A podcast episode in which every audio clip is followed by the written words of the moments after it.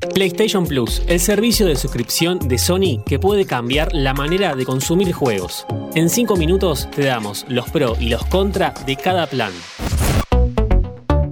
Login. Hola, ¿cómo estás? Se relanzó PS Plus, ahora con tres planes. ¿Qué ofrece cada uno? ¿Cuál es el más conveniente en la actualidad?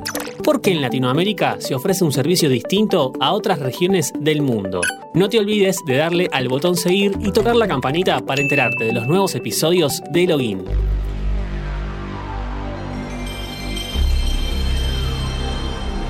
Un 29 de junio de 2010 comenzaba el servicio premium de la consola de Sony. Las ventajas eran acceso temprano a ciertos juegos, betas, demos exclusivas, temas o avatares, descuentos extras en ofertas y otras características que originalmente no formaban parte del sistema de PS3, como la descarga automática de parches o actualizaciones de la consola. Pero el gran atractivo de este servicio es la disponibilidad de títulos mensuales de forma gratuita, siempre y cuando sigas con la suscripción. El plan inicial constaba de un juego de PS3, uno de PS1 y dos juegos indie de PlayStation Portable de menor presupuesto. Como incentivo para estrenar el servicio, se añadió Little Big Planet, el juego de plataformas lateral en 3D con editor de mapas que protagonizó Sackboy. Pasó el tiempo y dio lugar a la siguiente generación con PS4, por lo cual su catálogo mensual incluyó títulos para esta consola. De acá en más, para jugar online, ya sea cooperativo o competitivo, necesitabas tener PS Plus. Se le sumaban ofertas y descuentos exclusivos para los suscriptores, incluso sobre rebajas ya existentes y 100 GB de almacenamiento en la nube para guardar tus partidas. Cabe aclarar que en Estados Unidos y Europa existía en paralelo el servicio PlayStation Now, el plan de streaming de videojuegos que incluía un catálogo de las cinco generaciones de la empresa japonesa. En Latinoamérica, debido a la falta de infraestructura necesaria para sostener todo ese servicio, está ausente por el momento esta posibilidad.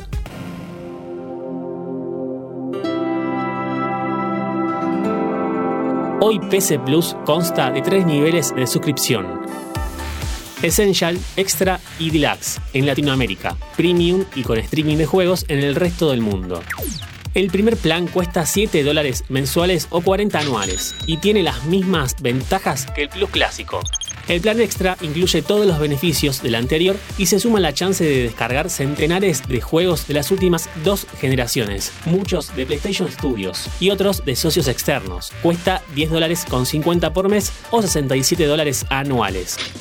Por último, el plan Deluxe agrega una lista no tan extensa de juegos clásicos para descarga. A diferencia del plan Premium del resto del mundo, que ronda los 18 dólares anuales o 120 mensuales, acá lo podemos encontrar a 12 dólares mensuales o 77 anuales. Vamos a ocuparnos de analizar cada membresía. El primer punto a favor que tiene el sistema es que si querés seguir con los beneficios que ya recibías año tras año, la versión Essential mantiene todo lo anterior y al mismo precio anual y mensual.